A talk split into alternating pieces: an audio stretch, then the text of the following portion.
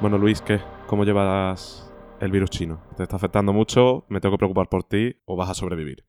Me está afectando, me está afectando. Creo que voy a sobrevivir, todavía no está confirmado, pero los, primeros análisis indican a que sí. Eh, pero sí, me está afectando. De hecho, si alguno me nota hoy con una voz un poco más extraña de lo habitual, es porque esta semana he estado algo malo. Entonces, pues, pero bueno, ya estoy mejor. Bueno, esperemos que no, evolucione y que y sobre todo que te recuperes. Para las personas que no han pillado la ironía, no es un virus chino, es simplemente un catarro, un resfriado un poco más intenso y ya está. Lo que pasa es que tenemos que hacer la broma. Eh, bueno. Sí, sí. Yo, sé que deseas que me recupere solo por el bien del podcast. ¿eh?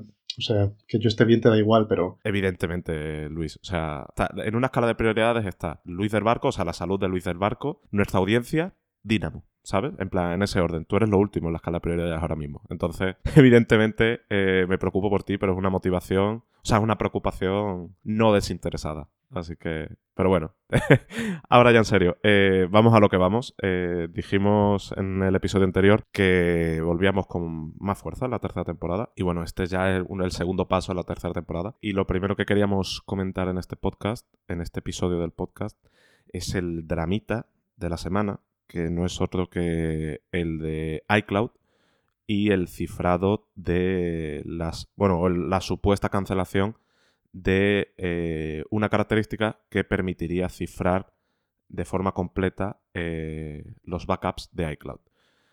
Pongo contexto un poco la noticia y ahora ya empezamos a, comentar todo bien.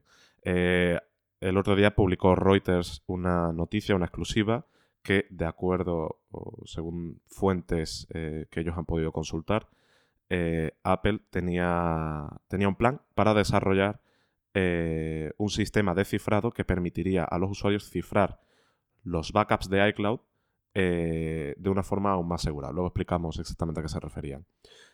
con ese cifrado, la llave que permite descifrar el backup solo estaría en manos del, del, usuario, ¿no? Del cliente. No estaría nunca en manos de, lo, de Apple, ¿vale? Por lo tanto, si el día de mañana el FBI le pide a Apple que le pasen los backups de un iPhone por cualquier razón, bueno, el FBI o cualquier autoridad, ¿vale? Puede ser el FBI, puede ser la Guardia Civil.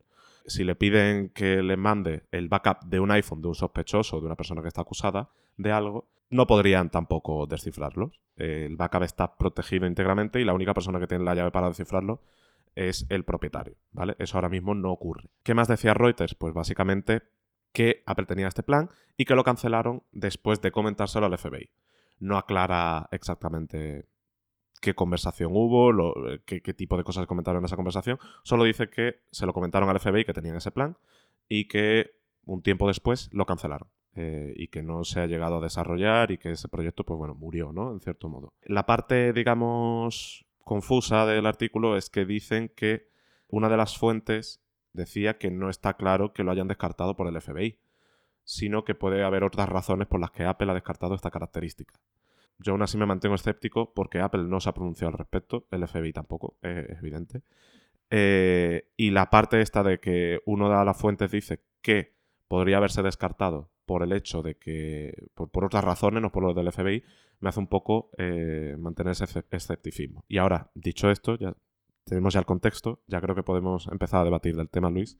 No sé tú qué opinarás del temita este, que por cierto emerge en un momento en el que Donald Trump está acusando a Apple de no, de, de mejor dicho, de encubrir a delincuentes por no colaborar con el FBI a desbloquear los iPhones de, los, una serie de sucesos que han ocurrido recientemente en Estados Unidos. Eh, así que bueno, Luis, no sé tú cómo ves todo esto. Yo ya lo he dicho, yo mantengo un poco el escepticismo por el hecho de que Reuters eh, cita esta fuente que dice que no que puede haber sido otra razón, no, puede ser lo del FBI, ¿sabes? Como que no está 100% seguro que haya sido la, por lo del FBI. Sí, em, bueno, a ver, hay varias cosas aquí, ¿no? Como dices, es un tema complicado, sobre todo teniendo en cuenta eso, que ninguna, ninguna de las partes se ha pronunciado, entonces es difícil saber dónde está realmente la verdad. Sí, también te digo, no tengo demasiadas razones como para poner muy en duda lo que diga lo que diga esta noticia original. Como bien dices, no, no confirma nada, ¿no? Eh, lo que viene a decir básicamente es que esta opción de encriptar de, de, extremo a extremo las copias de seguridad se ha parado o se cesó de desarrollar tras quejas del FBI. No significa tampoco que esté directa, directamente relacionado. Y también te digo, eh, si esto es así, probablemente quien tenga conocimiento de ello sea muy, muy, muy poca gente dentro de la compañía.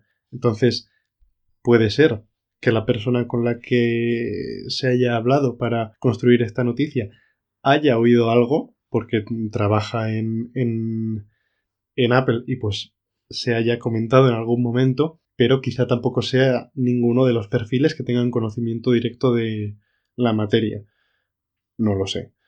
Em, pues es que es complicado, ¿no? Em, por una parte Apple está defendiendo mucho la privacidad últimamente, es uno de los pilares que tiene no solo como compañía en general, que siempre ha ido un poco por esta senda, sino últimamente, especialmente en los últimos dos años, diría yo, se ha convertido también en uno de los principales como puntos de, venta, ¿no? De sus dispositivos.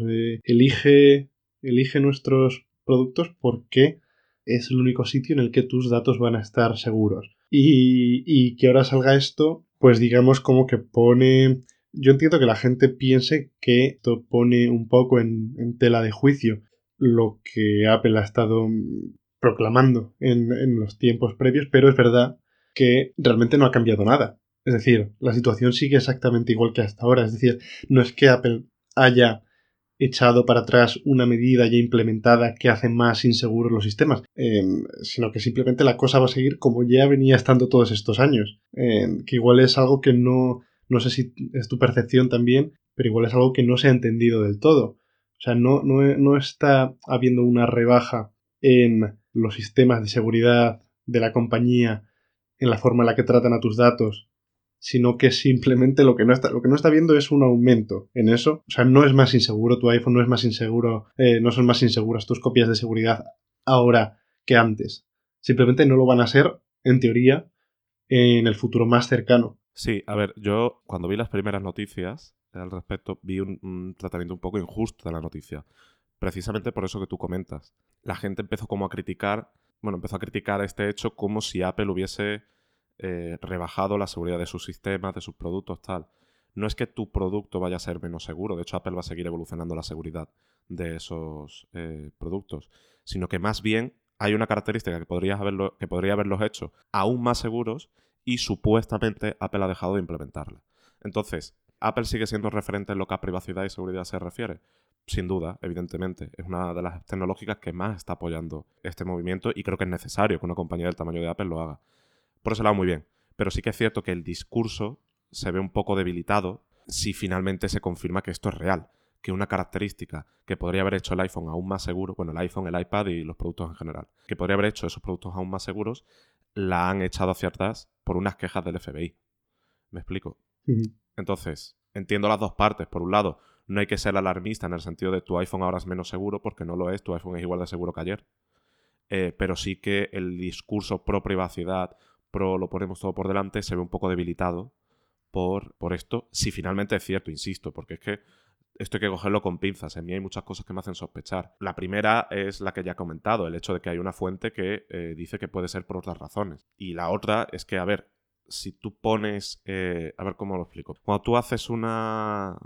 Cuando tú envías un mensaje por, por iMessage, ese mensaje está cifrado de punto a punto. Es decir, la llave para descifrar eh, ese mensaje solo está en manos del emisor y del receptor, ¿vale? Por lo tanto, mientras está en tránsito, el mensaje está cifrado, nadie puede descifrarlo, ni siquiera Apple, aunque pase por el, su servidor, ¿vale? ¿Qué ocurre con las copias de seguridad? Las copias de seguridad están cifradas, evidentemente, pero las copias de seguridad, la llave para descifrar esa copia de seguridad la tiene Apple en su servidor, ¿vale? No es lo mismo. Entonces, la única forma de que Apple no tenga acceso a esa llave, mejor dicho, de que Apple no, no guarde esa llave y pueda desbloquear esa copia de seguridad, es que esa llave la tengas tú. ¿Vale? Y si esa llave la tienes tú, es posible que el día de mañana no puedas acceder a tus datos de iCloud, a tus backups, si pierdes esa llave. Que no es tan extraño. O sea, a lo mejor la gente un poco más especializada sí que es consciente de que hay que mantener la seguridad eh, de sus cuentas, de que hay ciertos datos que tienen que proteger bien, de que tienen que recordar todas las contraseñas, de que deben, de utilizar gestores de contraseñas, ya sea el llavero de iCloud o alternativas como OnePassword. Esa gente probablemente no le pase. pero ¿cuántas personas con menos conocimientos tecnológicos pueden olvidar la contraseña de su Apple ID o olvidar la llave eh, o dónde almacenaron esa llave o la forma en la que se materializa esa llave eh, que desbloquea el backup de iCloud?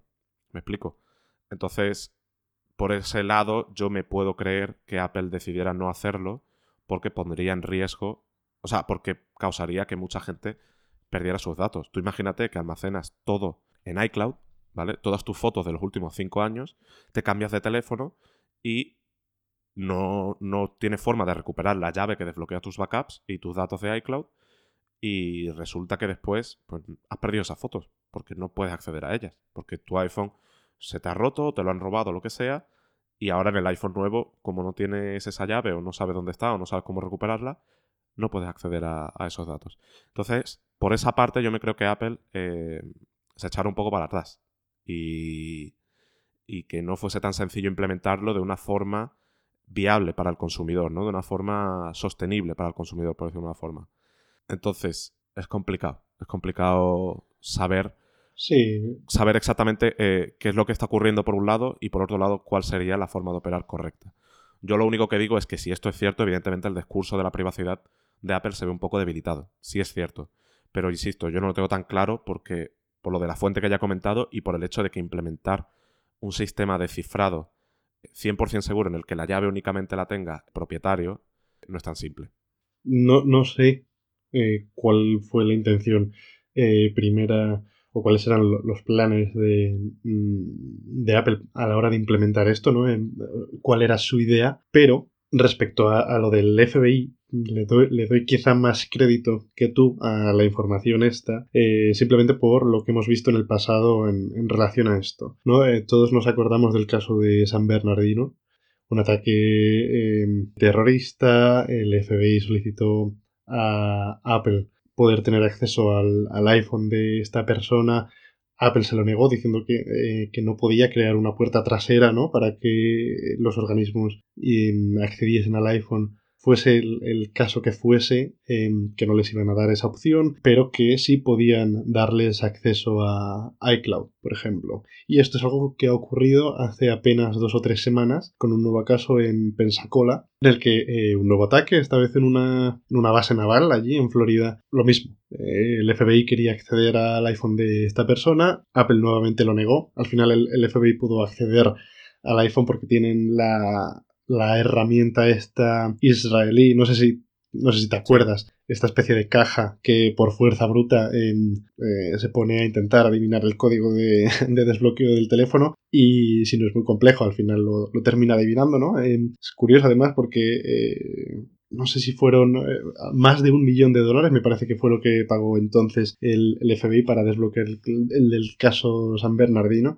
Y parece ser que en esta ocasión ha ocurrido lo mismo. Lo han utilizado otra vez, han conseguido acceder al, iPhone de esta persona, pero nuevamente Apple eh, sigue sin eh, crear esta puerta trasera. Pero, y esto es algo que dijeron también, eso, hace un par de semanas, sí que habían facilitado al, FBI el acceso a la cuenta de iCloud y a los backups de, mm, de, de la persona esta que perpetró el ataque. Entonces, por esa parte yo sí me creo que haya habido presiones. No te voy a decir que se hayan presentado en, el, Apple Park con eh, los SWAT, con, metralletas en el, en el despacho de Tim Cook y decir, no, no implementes han llegado allí, han llegado allí, em, se han presentado en el Apple Park y han dicho, venimos de parte de Donald Trump y vamos a detener a Team Apple, ¿sabes? En plan, a ver, han llegado allí con las escopetas, los helicópteros y tal. Eh, bueno, te dejo continuar. pero eh, aunque eso no haya ocurrido, sí me creo que haya existido algún tipo de conversación o algún tipo de presión para que eh, esta herramienta no se desarrollase al final. Em, quiero decir, teniendo en cuenta el, pasado tan reciente en relación a esto, los intereses que tiene el FBI en que no se implemente, y, y, que también hemos visto em, o por lo menos ha dejado entrever que ha habido presiones hacia otras compañías. Lo comentaba eh, Mark Zuckerberg hace poco, em, que dijo, eh, bueno, ya Facebook esto lo expresó el año pasado, que tenía un plan para cifrar de extremo a extremo. Primero, para fusionar la infraestructura interna de, de Messenger, de WhatsApp y de, y de Instagram. Y hacer que todos los mensajes de las plataformas estuviesen cifrados de extremo a extremo. Y em, hace poco Zuckerberg dijo que em, esta iba a ser una tarea bastante compleja porque no iba a gustar nada a los em, reguladores de Estados Unidos, porque precisamente hace más complicado el que se pueda acceder a información de los usuarios en caso de requerirlo en algún momento. Entonces, teniendo en cuenta todo esto, a mí no me parece descabellado pensar que eh, pueda haber existido alguna presión por parte del FBI de Donald Trump o de Perico, el de los palotes, para que em, Apple no implemente esta función y no la lleve a cabo. Que haya sido finalmente este el desencadenante de que no se haya seguido con su desarrollo. Pues hasta que alguna de las dos partes no se pronuncie, si se llega a pronunciar en algún momento, es algo que no vamos a saber a ciencia cierta. Pero, em, nuevamente, como digo, desde mi punto de vista, no sería algo que me extrañase de manera especial. Sí, yo hay...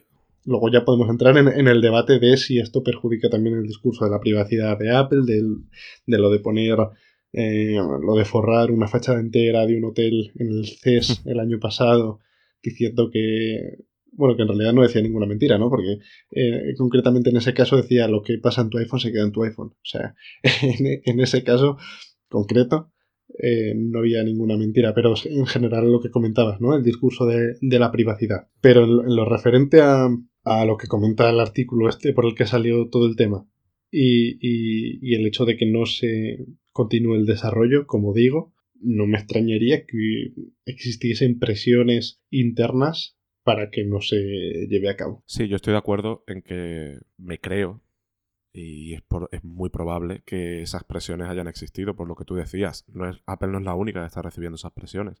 Todas las compañías que intentan, digamos, eh, proteger al máximo la información de forma que no sea accesible por nadie que no sea el propietario, eh, en algún punto eh, van a encontrar presiones, sobre todo si son compañías grandes como las que mencionamos, ¿no? Apple, Facebook, etcétera. Entonces me creo, me creo, me creo, joder, anda que yo estoy hoy bien fino. Me creo que el FBI eh, haya presionado a Apple.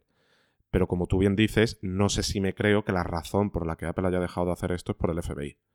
Eh, no digo ni que sea verdad ni que sea mentira, yo solo mantengo el escepticismo, ¿vale? Si finalmente resulta que es así, pues me parecerá mal por parte de Apple. Entiendo que es complicado sacar adelante una cosa así, eh, teniendo en cuenta las presiones de un gobierno como el de Estados Unidos. No digo que el papel de Apple sea simple en este caso, porque, bueno, al fin y al cabo es el gobierno del país y es el gobierno de la, primera potencia mundial. Y entiendo el conflicto moral que puede generar en casos como este, ¿no? De, joder, tenemos el teléfono, podemos sacar información sobre el atacante que está almacenado en ese producto y no podemos hacerlo. Pero por otro lado, creo que el camino a seguir no es eh, debilitar los sistemas o, desproteger a las personas, porque por, un, por el caso de un atacante, eh, estás dejando, o sea, quiero decir, si tú facilitas los sistemas de la compañía para poder resolver eh, un caso, ya sea de, homicidio o de lo que sea, eh, estás dejando de proteger a cuánto? A millones de personas que utilizan día a día su teléfono y que por esa puerta trasera que estás creando, por esa solución alternativa, van a ser más vulnerables. Y el tema es que el, teléfono y iCloud cada día almacenan más información. En iCloud estás almacenando datos de salud. Estás almacenando eh, tus conversaciones por iMessage. Estás almacenando copias de seguridad de WhatsApp. Estás almacenando todas tus fotos. Estás almacenando copias de seguridad del teléfono entero que, restauradas en un producto nuevo, eh, te dejan ver eh, infinidad de datos. entonces, hay una gran cantidad de información ahí que por crear una puerta trasera para resolver un caso, estás poniendo en juego. Estás poniendo en, riesgo, perdón. Eh, entonces, lo que quiero decir con todo esto es que entiendo el dilema moral y entiendo eh, lo complicado que tiene que ser para Apple defender esta postura eh, ante el gobierno de los Estados Unidos. Pero creo que es necesario. E insisto, no sé si la medida esta se, se, ha dejado de llevar a cabo por lo del FBI o no. Pero si la razón real es que se ha dejado de llevar a cabo por el FBI, por las presiones del FBI, y que Apple no tiene un plan B para implementarlo de otra forma, eh, me parecería, digamos, un, un, punto débil en el discurso de la compañía, ¿no? Un discurso que, promueve mucho la privacidad, promueve mucho la seguridad de los datos, la anonimidad. Eh, todo eso se vería un poco debilitado por este, por este eslabón de débil, por decirlo así, ¿no? Eh, es como, imagínate la torre del Jenga, ¿vale? El juego este consiste en eliminar piezas. Bueno, pues esto sería como si en esa torre, que sigue siendo muy sólida, eliminas una pieza. ¿Vale? ¿La torre sigue siendo sólida? Sí. ¿Apple sigue siendo una de las compañías que más defiende esto y que más está impulsando el tema de privacidad? Pues sí, evidentemente. Eh, al César lo que del César. Pero una torre que era perfectamente sólida ahora tiene un eslabón menos. Y a mí como usuario me, gustaría poder cifrar eh, mis datos. No porque tenga nada que esconder, sino porque eh, creo que evolucionamos hacia un mundo en el que cada vez las compañías tienen más poder. Que No, no escondo absolutamente nada. O sea, no tengo ningún problema en dar acceso a mi teléfono. Nico, que escondes. Pero creo que evolucionamos a un mundo en el que los servidores en la nube eh, y los propios dispositivos que llevamos en el día a día van a almacenar cada vez más datos. Y el control de esos datos tenemos que tenerlo nosotros. No deben de estar en manos de compañías. Y sobre todo, tienen que estar protegidos de la mejor forma posible. Y el hecho de que esos datos se puedan descifrar de una forma u otra, eh, significa que hay trabajo por hacer aún. O sea, el hecho de que un backup de iCloud se pueda descifrar y que el FBI pueda obtener información de ese backup implica que, o sea, significa que todavía hay trabajo por hacer y que todavía hay cosas que mejorar en estos procesos de, de ¿cómo decirlo? De protección al, al usuario. Y ya después de esta turra, eh, no sé tú, Luis, si tienes algo que comentar, pero yo creo que ya la audiencia estará pensando qué pesados son con el tema de la privacidad. Ahora quiero, quiero que hable, quiero que se insulten y quiero que hablen de otra cosa. bueno, eh, nada más apuntar que em, por mucho que, Apple quiera algo en un momento dado, em, tampoco es un. O sea, en, Cupertino no están por encima del bien y del mal tampoco. Eh, es una empresa y como tal, pues también tiene otros intereses, ¿no? Trump decía hace poco, publicaba un tuit hace unos días, precisamente en relación a esto, que lo has comentado antes, y eh, venía a decir básicamente que eh, ellos están ayudando a Apple en materias de comercio, lo hemos visto especialmente el año pasado, ¿no? Con todo el tema de los aranceles y demás. Y, eh, que a pesar de que les están ayudando, se están negando a desbloquear los teléfonos y tal y tal y tal. y que iban a tener que dar un paso al frente y comenzar a ayudar a América. Em, con esto quiero decir que em, si, si llegado un momento em, Apple hubiese recibido presiones de cualquier tipo para, para, no desarrollar esta función, eh, en un contexto en el que estamos bastante delicado en lo que se refiere a materia de, de esto, de impuestos y de aranceles, quizá quizá desde la compañía prefieran em, no forzar la maquinaria, que las cosas se queden como están y no tener que hacer frente a todas las múltiples consecuencias que supondría una subida de aranceles en, las exportaciones em, a cambio de em, pues parar lo que viene siendo la implementación de esta función. quiero decir, hay muchos intereses cruzados por debajo, yo creo, eh, al respecto.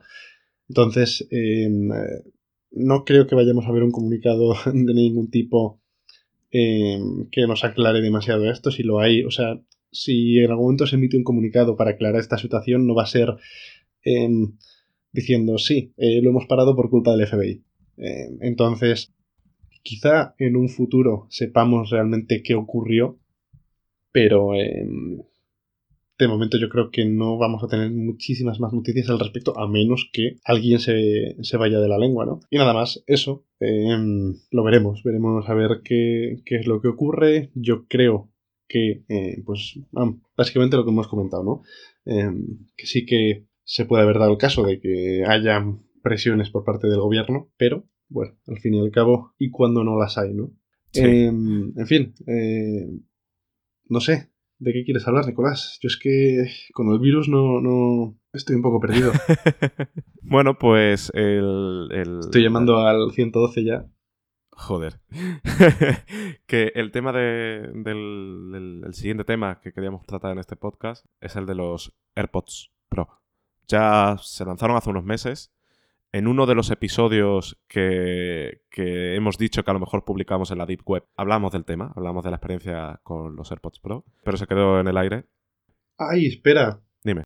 Antes de que sigas, este ha sido el momento perfecto para hacer nuestra cuña de spam publicitaria del grupo de Telegram. Esta semana, después de publicar el anterior episodio en el grupo de Telegram, se estuvo organizando una subasta ilegal de episodios no publicados de Dynamo. De momento la cosa no parece haber avanzado demasiado, pero Em, es posible que en algún momento llegue a buen puerto. Por favor, si quieres saber más acerca de esta excitante aventura, únete a nuestro grupo Dinamo Podcast en Telegram. Joder, tío. Eh, a ver, si os metéis, si os metéis, eh, podéis hacer de lobby para presionarnos para que lo subamos a la, a la Deep Web. Ya hay varias personas que nos están diciendo que, los quieren escuchar. Y de verdad lo estamos considerando. Lo que pasa es que, honestamente, tengo que ver dónde están esos archivos de audio. Sé que los tengo, pero tengo que ver en qué carpeta los tengo y dónde están, porque no están en la que habitualmente grabo los episodios. Y aún así, pues veremos cuál sería la forma más oportuna de, de enviarlos, porque subirlos ahora a las plataformas ya no tiene sentido. Eh, rompería el, hilo de la tercera temporada. Pero bueno, vayamos a lo que tenemos que ir. Los AirPods Pro. ¿Cuál es la experiencia con, estos auriculares después de dos o tres meses? Sí, dos o tres meses utilizándolos. Venía esta mañana a la oficina pensando en el tema. Creo que hay una frase que lo resume bastante bien. Y es que los AirPods Pro son básicamente, siguen la misma filosofía que los AirPods de primera y de segunda generación. Y ahora pensaréis, joder tío, dos tres meses probando los AirPods Pro para soltar esa basura de frase. Vale, ahora, ahora me explico a lo que me refiero. Los AirPods de primera generación, cuando salieron, había muchas reviews que lo decían, con razón, que no eran los auriculares con mejor sonido de la industria. Tampoco eran los auriculares con mayor autonomía de la industria. Pero lo que hacía especial a los AirPods, más allá de que se han convertido en un icono dentro de la sociedad, es que eran los más convenientes, eran los más prácticos, eran los más cercanos al usuario, por decirlo de una forma, ¿no? Es un claro ejemplo de cuando, de cómo la suma de las partes da un resultado mayor que estas partes de forma individual, ¿vale? Y con los AirPods Pro ocurre lo mismo. Mucha gente me pregunta, eh, ¿tienen la mejor cancelación de ruido del sector? Pues no, no la tienen. Eh, si quieres la mejor cancelación de ruido dentro de los auriculares de consumo, los Sony WH-1000XM3, los de nombre impronunciable, ofrecen una cancelación de ruido un poquito superior en ciertos entornos. Eh, ¿Ofrecen el mejor sonido? Puede que no, puede que también haya auriculares con un sonido mejor por el rango de los 280-300 euros. ¿Hay auriculares con mejor autonomía? Pues sí, también los WH-1000XM3 de Sony si no recuerdo mal, ofrecen 32 horas de autonomía con una única carga. Entonces, ¿por qué son tan especiales los AirPods Pro? Porque en un mismo pack reúnen muchas características a un nivel muy alto, quizás no el más alto posible, pero sí a un nivel muy alto, y las, eh, las hace accesibles a las personas de a pie. O sea, una persona que va en el metro no lo vas a ver. Es difícil ver a una persona en el metro con unos auriculares de cancelación de ruido como los de Sony, los WH. Pero en cambio sí que es más fácil encontrar a una persona con los AirPods Pro, ¿vale? ¿Por qué? Por la facilidad de uso, por lo bien que funcionan, por lo pequeños que son y lo, lo fácil que se integran en el día a día. Digamos que igual no es el mejor auricular en áreas individuales, pero sí que es el mejor auricular en general. Digamos, es el auricular más completo, es el auricular que no tiene puntos débiles. ¿Vale? Comparándolo, por ejemplo, con los Sony WF 1000XM3, que también los, analizamos aquí.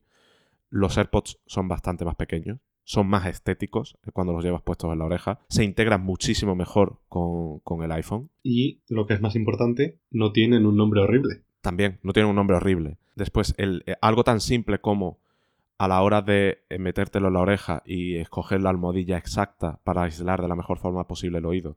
Los Sony no tienen nada de ese estilo y los AirPods sí. Y es algo muy necesario porque la gente que se compra auriculares in ear, mucha de, muchas de esas personas no saben que tienen que escoger la almohadilla ideal para obtener el mejor aislamiento. Eh, y los AirPods te lo dicen, en la sección de ajustes te dicen, mira, prueba y te reproducimos una canción y somos nosotros los que te vamos a decir si está cancelando, o sea, si está aislando bien o no. Y los Sony no, los Sony te, dan el pack de almohadillas y, te dicen, coge la que, la que te sienta más cómoda y la que tú creas que te aísle mejor. Son todos esos pequeños detalles que hacen que tecnologías un poquito más nerd, por decirlo de alguna forma, eh, más de nicho, puedan ser utilizadas por las personas en el día a día. Otra cosa sencilla, el control por gestos. Los Sony WF tienen un único control por gestos bastante básico. Los AirPods tienen Oye Siri, tienen... Uy, pensaba que se iba a encender el Siri en el iPhone, pero no. Eh, tienen el, tema de Siri. Eh, los micrófonos funcionan muy bien. Eh, se ajustan súper bien a, la oreja. En mi caso, por ejemplo, son los auriculares in-ear más cómodos que he probado de los de consumo, ¿no? Supongo que si nos metemos ya en auriculares in-ear de, estos que, te, hacen un molde específico para tu oreja, pues supongo que esos serán aún mejor. Pero de los de consumo, de los de, los, habituales, ¿no? Que puedes comprar en una tienda cualquiera, eh, son los más cómodos que he probado. Otra cosa que tienen los AirPods, eh, cuando llevas un tiempo utilizándolos no te duelen los oídos con ellos. A mí me pasaba eso con muchos auriculares in-ear. Eh, incluso auriculares caros, eh, que al cabo de un tiempo me, molestaban y tenía que retirármelos. Regulan la presión interna para que se mantenga equilibrada.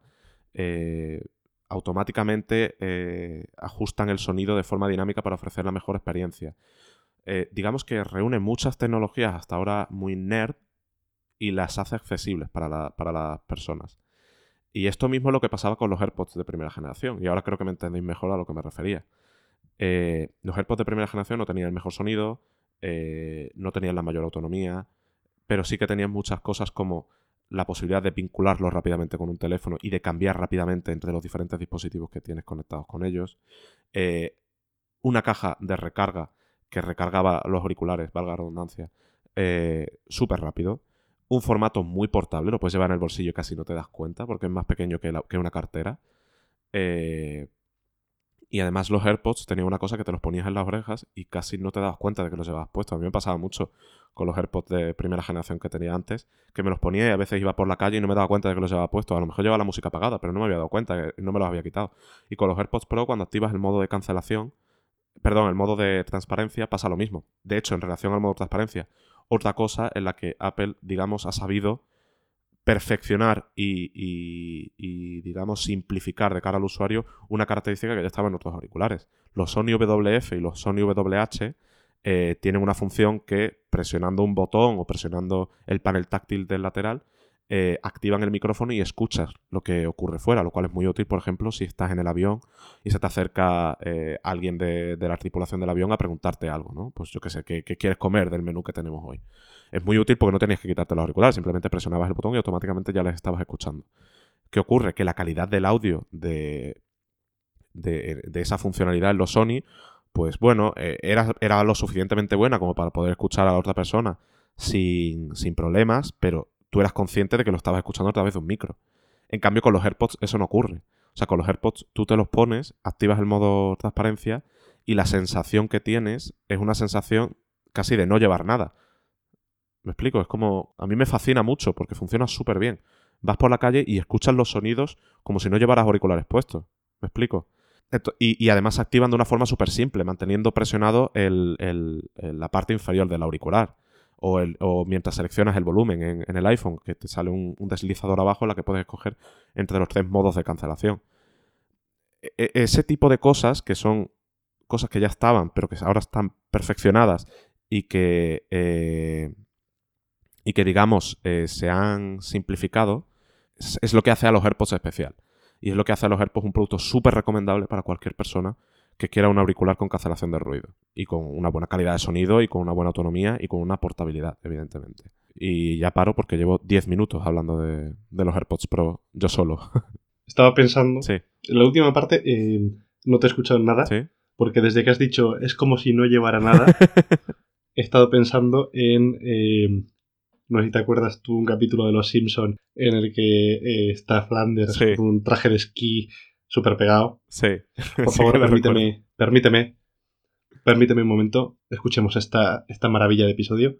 ¡Oh, Flanders! Ese traje marca demasiado, ¿no crees? Bueno, permite máxima movilidad. Con él es como si no llevara nada. Así te he imaginado, Nicolás, eh, hablando de los AirPods. Yo me quedo, la verdad, de todo lo que has dicho. Primero, eh, tengo una pregunta. Dime. Em, no sé si viste un tutorial que hizo en Vitici, de Mac Stories, hace sí que Lo he visto, sí. el, de, el de la espuma con memoria para modificar los AirPods. ¿Sabes de lo que te hablo, no? Sí. Me parece bastante curioso, creo que no lo has probado porque supongo que me lo habrías contado o lo habrías puesto en Twitter o algo. pero para aquellos que no lo, para aquellos que no lo hayan visto, básicamente lo que hizo Vitici es comprar una especie de bueno, muchos sabrán los, los, tapones para los oídos que mucha gente utiliza pues para dormir o para el avión, de estos que son como de espuma, ¿no? Que tú los eh, aprietas, te los pones y una vez están en la oreja se expanden, ¿no? Eh, para cubrir eh, el, hueco de la mejor forma posible. Básicamente lo que hizo Pitici es comprar unos que ya venían como perforados, ¿no? Como con la forma del auricular y ponerlos en el interior. O sea, quitó la almohadilla de los auriculares, de los AirPods Pro, puso esto puso encima otra vez la almohadilla y de esta forma se supone que, eh, pues claro, em, al tener esta especie de espuma, ajusta todavía aún más a la oreja cuando te los pones, entonces imagino que también la cancelación de ruido se verá mejorada. No sé hasta qué punto merezca la pena hacerlo,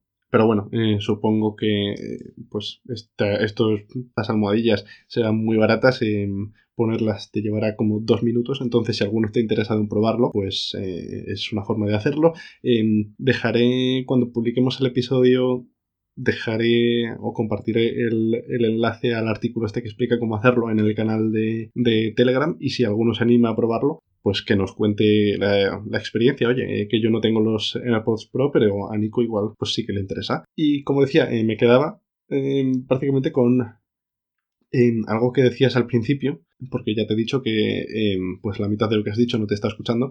Entonces, em, algo de lo que comentabas al principio, y es que son los auriculares eh, más que mejor se adaptan a, las situaciones del usuario, ¿no? Más cómodos en general. Más cómodos en el sentido amplio de la palabra, no solo de llevar, ¿no? Sino de utilizar en, en el contexto diario. Porque si es verdad que quizá no sean los que mejor calidad de audio ofrezcan o que los puristas digan, no, por favor, te están cobrando 200 60 euros y esto no se acerca a mis estándares de calidad. Los AirPods originales o los AirPods no Pro que se siguen vendiendo, tampoco eran ninguna maravilla en sentido de audio y sin embargo han conseguido triunfar de una manera que hasta el momento eh, ningún otro auricular lo había hecho. Y eso es precisamente porque al usuario em, creo que le importa más, especialmente en el caso de los, de los auriculares no Pro, porque precisamente son, eh, no son profesionales. Importa más la experiencia que tú obtienes con ellos y lo que te puedan aportar en sentido de comodidad en el día a día que conseguir escuchar todos los matices de todas las canciones que para eso precisamente aquellos que sean más aficionados del audio o más puristas nuevamente en, en la escucha pues ya tendrán unos auriculares profesionales de diadema que realmente sean capaces de ofrecer una experiencia al nivel de lo que buscan. Y yo creo que ese es un poco el resumen de, de los AirPods normales y de los Pro en general. Obviamente los Pro vas a conseguir muchas funciones añadidas, como las que ya has comentado, ¿no? Además de una mejora en el audio respecto a los originales, pero eh, yo creo que la esencia aquí es otra. Sí, exacto. Y otra cosa, a ver, cuando me refería a que los AirPods Pro no son los mejores, en áreas determinadas, ¿no? Por ejemplo, lo que decía, en, audio y en sonido y en autonomía, si, si lo que quieres es un auricular que suene lo mejor posible, que tenga la mejor cancelación posible y que tenga la mayor batería, te compras los Sony WH-1000XM3. ¿Cuál es el problema de los Sony WH-1000XM3? Joder, ya está me trabo diciendo el nombre. Sony, por favor, cambia los nombres. ¿Cuál es el problema? Que tienes que... Son grandes, o sea, son unos auriculares de diadema y tienes que llevarlos.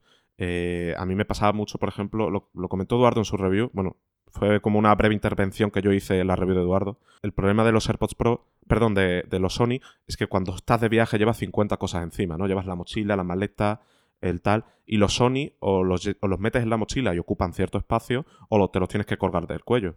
Mientras que los AirPods los llevas en el, en el bolsillo, sin más. ¿Me explico? Son más cómodos de, transportar, por decirlo de una forma. Y lo que quería decir con esto es que eh, los Sony son mejores en, esos en esas áreas, pero eso no significa que los AirPods no ofrezcan un muy buen nivel en esas áreas. Es decir, la cancelación de ruido de los AirPods es muy buena.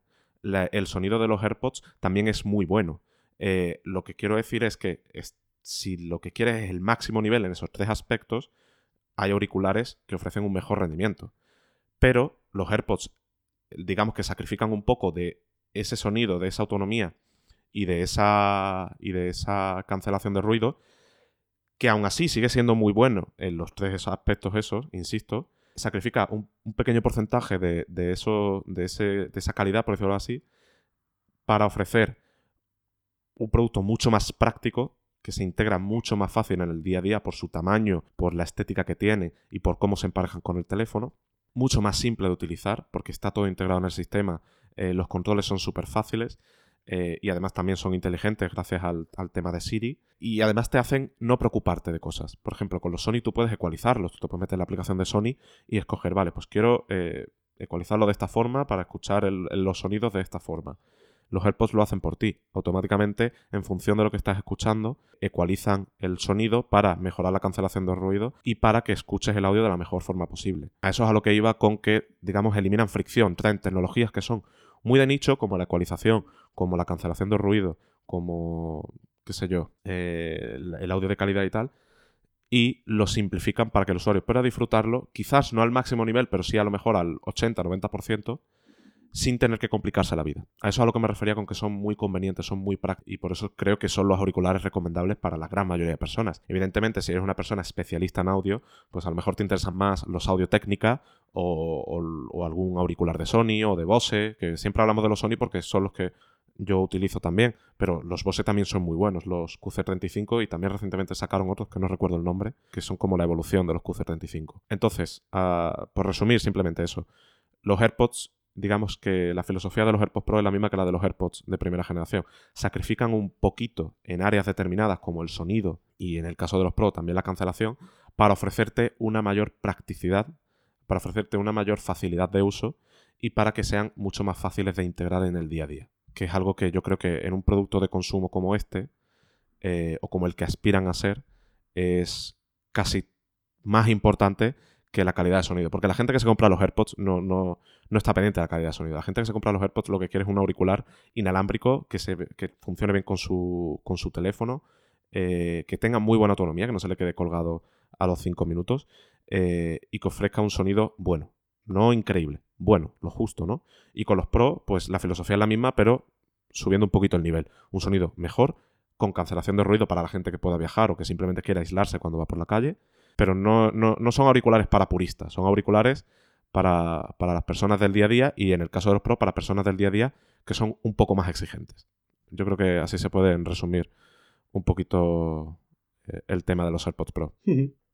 Sí, y eh, vamos, el ejemplo más claro de, lo bien que lo está haciendo es, de hecho, es eh, la, base sobre la cual se nos ha ocurrido ¿no? volver a traer este tema. Es un informe que ha salido de Strategy Analytics que publicamos en Hipertextual y que, bueno, básicamente viene a hablar del éxito de los AirPods, ¿no? Que han duplicado volumen de, ventas a lo largo de 2019 y que el 71% del, de, de, los ingresos en el segmento de, de los auriculares inalámbricos eh, de este tipo, ¿no? De los True Wireless que se llaman, Em, respecto a todas las marcas, el 71% se lo llevan los AirPods, lo cual es una barbaridad y da un poco también el contexto de em, lo que en apenas tres años ha conseguido avanzar Apple en, un segmento que hasta el momento pues no, tenía directamente.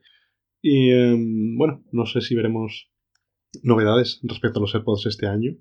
De momento se antoja complicado, ¿no? Eh, ver cómo pueden eh, conseguir otra iteración en tan poco tiempo. Pero estaba viendo, perdón, estaba viendo que llevamos ya casi 50 minutos em, de episodio y nos queda hablar de uno de los temas que precisamente más van a dar que hablar a lo largo de este 2020 y que no es otro que em, las guerras del streaming, o mejor dicho, hay muchas maneras de enfocarlo, ¿no? Eh, principalmente quería, queríamos hablar de nuestra experiencia con Apple TV Plus, eh, que ya, ya ha pasado un tiempo desde que, desde que llegó a nuestras vidas, para algunos de forma gratuita, para algunos eh, pagando. Y no sé, no sé qué opinas, Nicolás. Eh, no sé si has visto muchas series, no sé si te han gustado. Eh, yo en Twitter he visto sensaciones encontradas, más allá de lo que ya hablamos en. Que claro, ahora ya hablando del pasado, ya no sé si, si de esto lo hablamos en uno de los episodios que se publicaron o que no. Pero sí que hablamos de cuando se lanzó, de cómo la crítica parecía que no había respondido, la crítica profesional hablo, no había respondido inicialmente demasiado bien a los primeros estrenos. Yo he visto opiniones de todo tipo. En general, parece que las series sí están gustando. Sí, eh, a ver, dos cosas en este sentido. Por un lado, eh, yo creo que las críticas iniciales fueron excesivamente duras con, Apple TV Plus. Bueno, de hecho diría incluso que, que fueron eh, innecesariamente eh, duras. Eh, para empezar, porque juzgaron los contenidos de la plataforma habiendo visto dos, tres episodios, si no recuerdo mal, de, de las primeras series que salieron en su momento. y yo creo que eso es una forma un poco prematura de juzgar, ¿no? Y ahora, y ahora, relacionado con el segundo punto, voy a explicar por qué. Yo me he visto la serie de Para toda la humanidad, me la he visto entera. Eh, bueno, la primera temporada, mejor dicho. Y es cierto que los primeros episodios se pueden hacer un poco más lentos. Eh, te puede costar coger el ritmo. Pero yo he acabado la temporada y, me ha encantado la serie. O sea, es una temporada que, la he visto entera, que me ha gustado muchísimo y que estoy esperando con muchas ganas que lancen la segunda temporada. Y he visto mucha gente eh, que le ha pasado lo mismo con The Morning Show la serie de Steve Carell y de Jennifer Aniston. Yo la estoy empezando, o sea, no puedo juzgar todavía la serie, no sé si tú la habrás visto, pero eh, es, lo que estoy viendo mm. eh, en redes sociales y a gente que, sí que la ha visto. Precisamente la, sensación es la misma, empieza un poco regular, no regular, sino un poco lenta, ¿no? Como que tal, pero evoluciona de una forma maravillosa y, se convierte en una serie que quieres ver, que disfrutas viendo y claramente en una de las referentes del catálogo de Apple. Dicho esto, ¿Es Apple TV Plus una plataforma al nivel de Netflix o de, al nivel de HBO? Evidentemente no, acaban de empezar. Eh, el catálogo todavía es limitado, están comprando derechos y desarrollando eh, nuevas propuestas. De hecho, dentro de poco se estrena la, serie de, que han hecho con Steven Spielberg, que a ver qué tal está. Entonces, digamos que se criticó injustamente en su momento porque las series han demostrado ser mejores de lo que inicialmente podían parecer. Y también yo creo que eh, el, esto, o sea, el tema de, las plataformas de streaming, o eres Disney, que cuando lanzó Disney Plus tenía ya un catálogo de, de 30 años hecho, ¿sabes? O demás. Entonces, claro, lo pueden poner todo delante de la mesa porque son una super compañía de entretenimiento.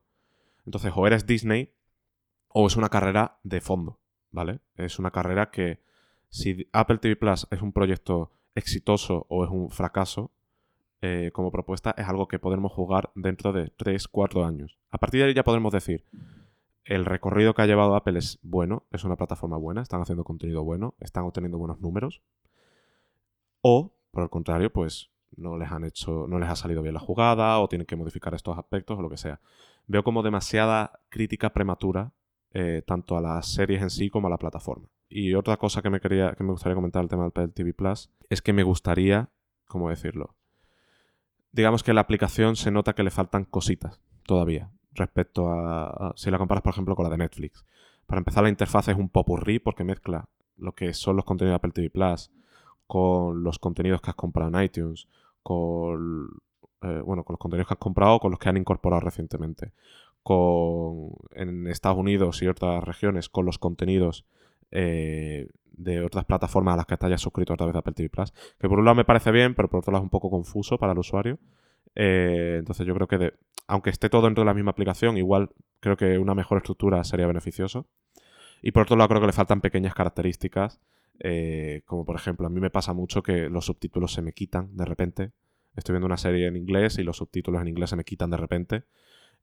o empiezo una serie y de repente se me cambia el audio son cosas como muy puntuales, pero son cosas que no me pasan con Netflix. Eh, no voy a decir nada de HBO porque la aplicación de HBO es terrible. Entonces prefiero abstenerme a criticarla. Pero son cosas que no me pasan con Netflix. Y yo creo que son cositas que deberían perfeccionar eh, poco a poco.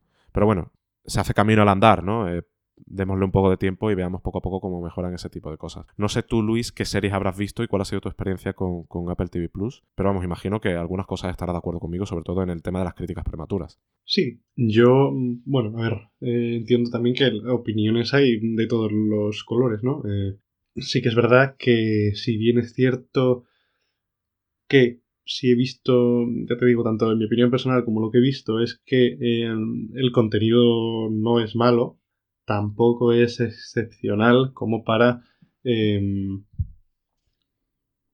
no sé, como para tirar cohetes, al menos en estos primeros lanzamientos. Si es verdad que, por ejemplo, The Morning Show ya se ha llevado un par de premios, uno justo, no sé si ha sido esta semana o el fin de semana, eh, que lo ha recogido Jennifer Aniston, eh, y se ha hecho bastante eco. Y, mi impresión general es un poco la misma que la tuya. Em, creo que queda mucho recorrido, ¿no? Em, para poder juzgar apropiadamente este servicio. Creo eso, que no se puede comparar de momento con los grandes, como si quizá eh, se podría comparar em, ya de entrada Disney, Disney Plus o Disney Plus, como queramos llamarlo, ¿no? que tiene pinta de que puede hacer mucho más daño a los grandes del sector, véase Netflix o HBO, eh, de entrada, ya desde el día 1, em, que lo que puede hacer eh, eh, Apple con el suyo. Por contra, em, los beneficios que tienes con Apple TV Plus de tener un año gratis es algo que juega evidentemente muy a favor, ¿no? Para, para ya dar pie a, a por lo menos iniciarte en el servicio. Pero Disney Plus Disney Plus, es que no sé cómo llamarlo, con el catálogo que va a salir, que es inmenso ya de todas las producciones de Disney, más las que se vayan añadiendo, ¿no? Las propias, las de Marvel, eh, etcétera, etcétera. Em, y al precio al que lo va a hacer, que de hecho lo hemos sabido esta semana. En Europa va a llegar, primero va a llegar antes de lo que se esperaba, y segundo va a llegar con un precio de 6,99 em, al mes o 69,99 al año, lo cual es bastante barato. Eh, si lo comparamos con, otras, con otros servicios, no tanto con HBO mes a mes, ¿no? Porque HBO son 7,99, si no recuerdo mal, pero, pero no tiene opción eh, anual, entonces sigue saliendo más caro que, Disney. Entonces yo creo que, primero, que el desarrollo de, Apple TV Plus es algo que, eso, que tendremos que juzgar con el paso de los años y básicamente em, no tiene más misterio que, em, que, Apple eh, desarrolle una buena estrategia para saber qué, contenidos son los que mejor funcionan en su plataforma, ¿no? Los que la gente es más propensa a consumir. Y segundo, echar billetes para que eh, puedan producir mucho contenido porque es la base de, una, de una plataforma de este tipo veremos si, em, si a partir del año próximo, cuando a la gente que tiene un año gratis eh, se le acabe el año, em, decide seguir pagando y veremos si eh, la compañía ofrece datos al respecto. Es decir, de cuánta gente, de cuántos suscriptores que, que paguen por la plataforma tienen. Eh, ahí es cuando yo creo que va a estar un poco el punto de inflexión en relación a, a ver cómo está funcionando este servicio de primeras. Porque em, creo que también, aunque evidentemente la tendencia puede cambiar ¿no? a lo largo de los años, creo que puede ser también un buen indicativo de por dónde van a ir los tiros. Porque si después de un año con millones de personas probando el servicio de manera gratuita, después em, no consigues hacer una buena conversión, puede ser un palo, entre comillas, ¿no? Para seguir dedicando miles de millones de dólares al desarrollo de contenido. Por eso, a lo largo de este 2020, el desarrollo, el, estreno, mejor dicho, de, series que haga la empresa al respecto va a ser bastante clave. De hecho, ya has dicho tú que, eh, pues eso, hay una con Steven Spielberg que se estrena dentro de poco, otra protagonizada por Chris Evans también dentro de, bueno, no sé si es dentro de poco o es dentro de unos meses, pero va a llegar también este año. Entonces, pues eh, ahí es cuando vamos a ver eh, si consiguen generar esa atracción que Netflix, por ejemplo, ya tiene dada con muchos estrenos, ¿no? Eh, directamente el ejemplo más claro que hemos visto recientemente es em, The Witcher, que ha sido el exitazo total en la plataforma, ya lo comentaban en los resultados pasados, en que se publicaron también esta semana, muchas cosas esta semana. Eh, básicamente ha sido el mejor estreno, o sea, la mejor primera temporada en términos de visualizaciones que ha tenido Netflix en la historia de la plataforma. Pero al mismo tiempo también estamos viendo que eh, Disney, Disney con em, The Mandalorian ha, cosechado también un éxito bastante notable. Creo que no hay cifras al respecto, pero em, lo que dejan entrever las firmas de análisis y lo que se va viendo por ahí apunta también a un gran éxito. Entonces, em, veremos a ver cómo consigue desarrollar Apple este año en lo que, en lo que a estrenos de contenido se refiere. Y eh, veremos cómo queda el panorama, sobre todo cuando llegue Disney a más territorios de los que, en los que está presente Netflix. En Estados Unidos parece, parece, lo voy a entrecomillar muchísimo porque em, no se sabe bien a qué se debe, pero el crecimiento que ha tenido Netflix en Estados Unidos y Canadá ha sido muy inferior al que tuvo en el mismo periodo del año pasado, en los últimos tres meses de, 2019 en respecto a los últimos tres de 2018. Y eh, esto puede haber varios factores ¿no? que, que, lo hayan provocado, entre otros pues, posibles subidas de precios, que también pues, eh, no inviten a darse de alta, pero también coincide con la llegada de Disney Plus y eh, pues eso, que quizá haya gente que a partir de ahora pues ya empiece a ponérsele la cara rara cuando le hables de, contratar y de pagar Netflix. No lo sé. Em, tendremos que verlo eso cuando Disney esté mucho más extendida en, otros países y sobre todo cuando empiecen a generar también mucho contenido em, original. Por el momento yo es uno de los temas que más tengo sinceramente eh, ganas de ver de cómo evoluciona en, el futuro más cercano. Em, creo que es muy interesante el, tanto el contexto que tenemos ahora como el que puede venir en eso, en los próximos meses barra años. De momento Netflix ya ha dicho que están bastante despreocupados del asunto. Eh, lo lleva diciendo ya unos meses que ellos tienen sus producciones y que lo que haga el resto les da un poco igual. Pero bueno, eh, no lo sé. Eh, yo tengo ganas, como digo, de ver qué es lo que ocurre. Sí, eh, a ver, lo que tú decías me va a parecer clave. Em, cuando llegue Disney Plus a Europa y se expanda por más territorios, ahí vamos a ver realmente eh, cuánto daño le está haciendo a Netflix. Porque Netflix sigue creciendo a nivel global en gran parte gracias a Europa. Está creciendo mucho en Europa eh, durante los últimos trimestres. Entonces, si ahora de repente llega Disney Plus con todo el peso que tiene esa marca y con todos los contenidos que va a llegar, eh, pues puede hacerle. Eh, bueno, no, sé si les hará daño, pero puede ser interesante verlo. De todas formas, yo tengo la impresión, al menos, puede que sea una impresión un poco local, ¿no? Centrada en el mercado español. Pero yo tengo la impresión de que Disney Plus puede hacerle más daño a HBO y, a, a, paquetes, por decirlo así, como el de cine y series de Movistar Plus, que a Netflix. Porque la gente. Eh, insisto, esto es muy centrado en España, ¿no? En el mercado de España, los precios que hay en España y el, catálogo que, podemos disfrutar en España. HBO tiene un catálogo muy bueno, pero tiene un catálogo limitado, ¿vale? Netflix, en cambio, tiene un catálogo mixto, ¿no? Tiene cosas no tan buenas, son cosas más estándar, eh, y tiene cosas muy buenas. Pero sobre todo tiene un catálogo muy grande. Entonces, siempre tienes algo nuevo que ver en Netflix. Siempre. O sea, te acabas Sex Education, que por cierto lo acabé hace poco, bastante recomendable. Eh, bueno, acabé de hecho ayer. Eh, entonces te acabas Sex Education y tienes The Witcher. Te acabas The Witcher y tienes el irlandés. Te acabas el irlandés y tienes Klaus. Te acabas Klaus y tienes, qué sé yo. Joder, estoy pensando. Eh, Orange is the New Black, si no la viste en su momento. Tienes contenido recurrente en todo momento, ¿vale? Y el plan de desarrollo de contenido de Disney Plus, en cambio, no es tan tan activo, ¿no? En Netflix tienes cosas nuevas cada, semana prácticamente, ¿no? Y producciones suyas, cada mes tienes varias que se estrenan en la plataforma. Entonces es como un flujo muy, muy constante. Y la diferencia de precio es ínfima, porque tú por Netflix pagas el plan intermedio, que yo creo que es el que la mayoría de la gente tiene, son 12 euros, si no recuerdo.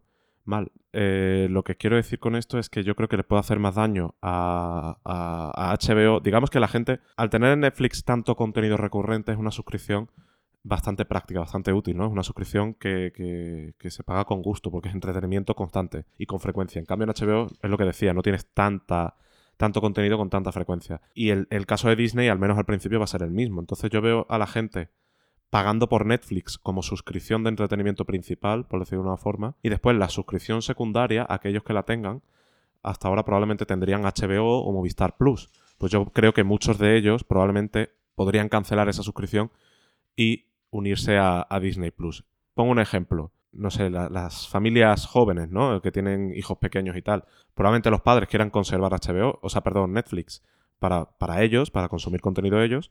Y en cambio quieran tener Disney Plus para tener un contenido más afín a lo que le puede interesar a, los niños, ¿no? Y hasta ahora a lo mejor tenían pues Netflix y HBO y ahora pues pasan a tener Netflix y Disney Plus. Porque honestamente creo que, no, mejor dicho, no creo que mucha gente pague múltiples suscripciones a la vez. No creo que mucha gente pague cinco suscripciones a servicios a la vez. Entonces yo creo que escogerán Netflix, yo creo que la opción más sensata a día de hoy, por la cantidad de contenido que tienen.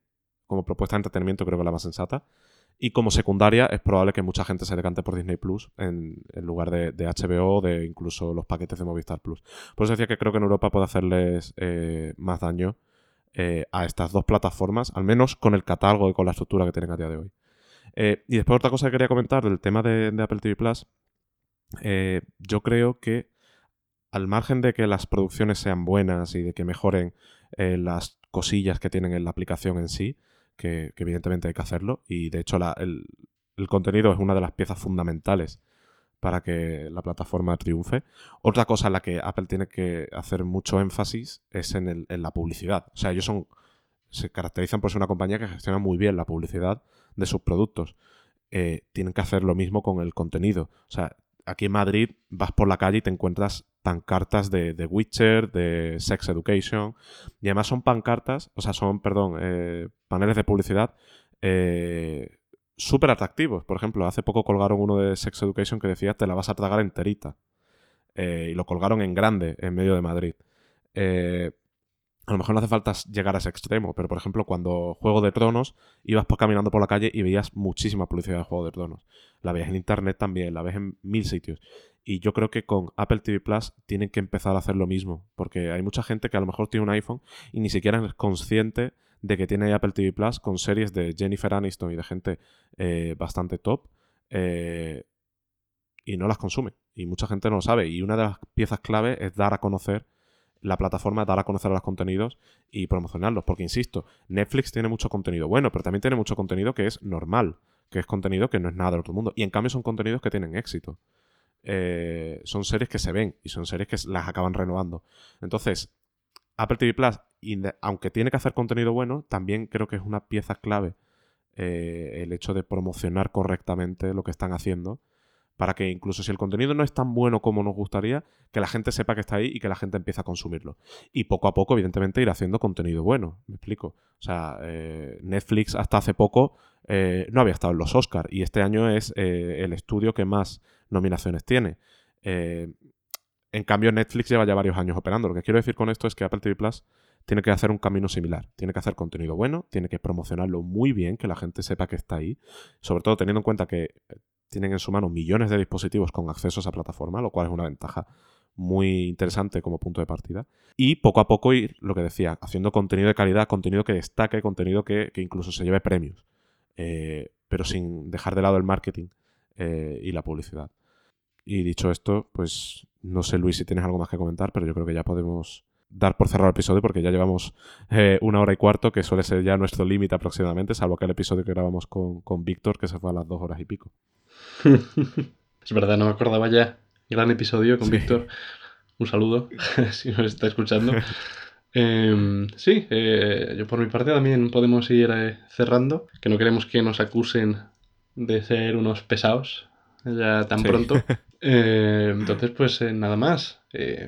como siempre, si habéis llegado hasta aquí, Muchas gracias por habernos aguantado durante esta hora y, pico. Si queréis estar al día de pues, las noticias de, referentes al, podcast y Apple y demás, podéis seguir al ya citado en numerosas ocasiones, canal de Telegram, arroba Dinamo Podcast, o eh, en nuestra cuenta de Twitter, arroba Dinamo Podcast. Em, a Nico le podéis seguir en Twitter y en Instagram como arroba Nico Rivera 9, a mí como arroba B, y por mi parte nada más.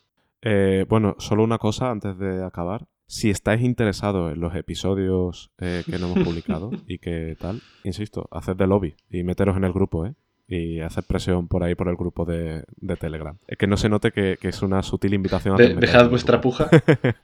eh, sí, dejad vuestra puja, exacto, a ver cuánto estáis dispuestos a ofrecer y ya, ya veremos qué, hacemos con, esos episodios. Ah, eh, importante, que no lo comentamos en el anterior episodio. Si os gusta el podcast, ah, si os gusta lo que hacemos aquí, eh, por favor, dejadnos una reseña en Apple Podcast, que se tarda aproximadamente dos segundos y eh, para nosotros pues nos ayuda a darle más visibilidad. Sí, exacto, siempre viene muy bien. Eh, si escribís una reseña en texto, mejor que mejor. Si únicamente con marcar las estrellitas de cuánto os está gustando el podcast, de, de cuarto a cinco tenéis que marcar, evidentemente. Si es menos de cuarto, pues podéis ahorrar la valoración.